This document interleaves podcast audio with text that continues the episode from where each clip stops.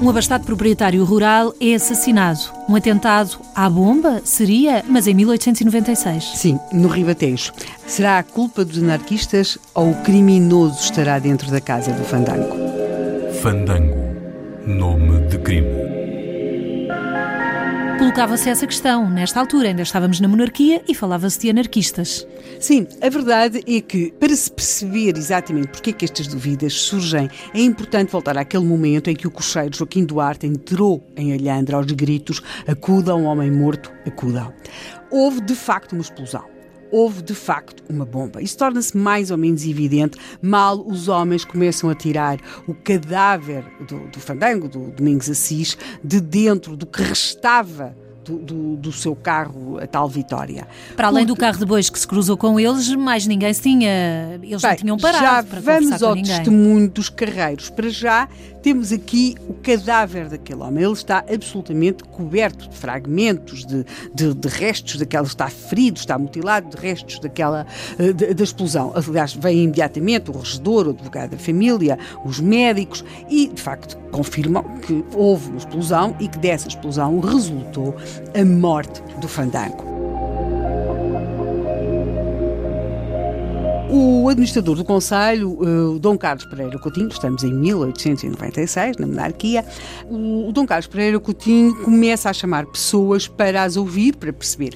Entre os primeiros que houve está claramente o cocheiro. Mas o cocheiro, apesar de ter estado no local do crime e no momento do crime, pouco mais sabe do que houve uma explosão porque na verdade ele só se consegue virar para trás eh, já um pouco depois de tudo aquilo ter acontecido, porque ele tentava era controlar os cavalos que não atirassem com o, cavalo, com o carro para fora da estrada e portanto ele mesmo está ferido, mas ele não consegue perceber o que é que aconteceu. Ele sabe que aconteceu alguma coisa, mas ele não consegue.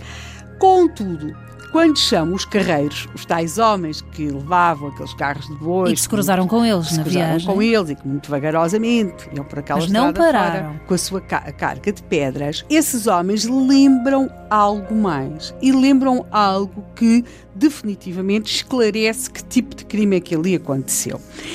Note, nós, tinha, aquilo era ao anoitecer, já, já era escuro. E a dado momento, como nós aqui dissemos, o carro de cavalos do, do fandango virou ultrapassa. Antes de chegar à curva, ultrapassou os carros de bois. Aliás, até cumprimentaram os carreiros porque os conheciam. Portanto, o cocheiro do, do, do, fandango conhecia os carreiros e cumprimentou-os, aquela coisa que eles diziam dar a salvação. Cumprimentaram-os. E o carro de cavalos ganhou velocidade, continuou. E antes de chegar a essa curvazinha, eles dizem que viram um vulto de um homem que corria atrás do carro. Mas eles não acharam isso estranho, não acharam isso estranho porquê?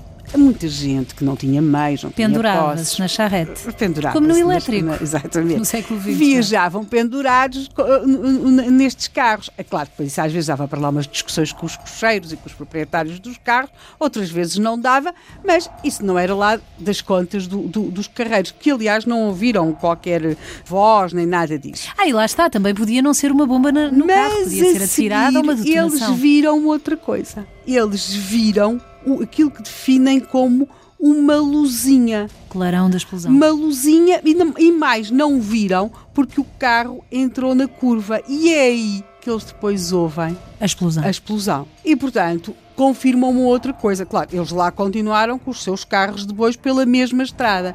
Quando chegaram ao local onde deixaram, pouco depois da curva, os bois realmente pararam, começaram a ficar muito nervosos. Eles dizem que havia um cheiro a pólvora e a pano queimado. Uhum. É? Eles ainda apanham uns fragmentos coisas que estavam no chão, os, os bois começaram a raspar no chão, também tiveram de acalmar os animais e eles seguem o seu caminho, mas há uma evidência, eles não veem nem carro, nem o homem que se terá pendurado no carro, nem vestígios de cavalos, nem cocheiro, não veem nada.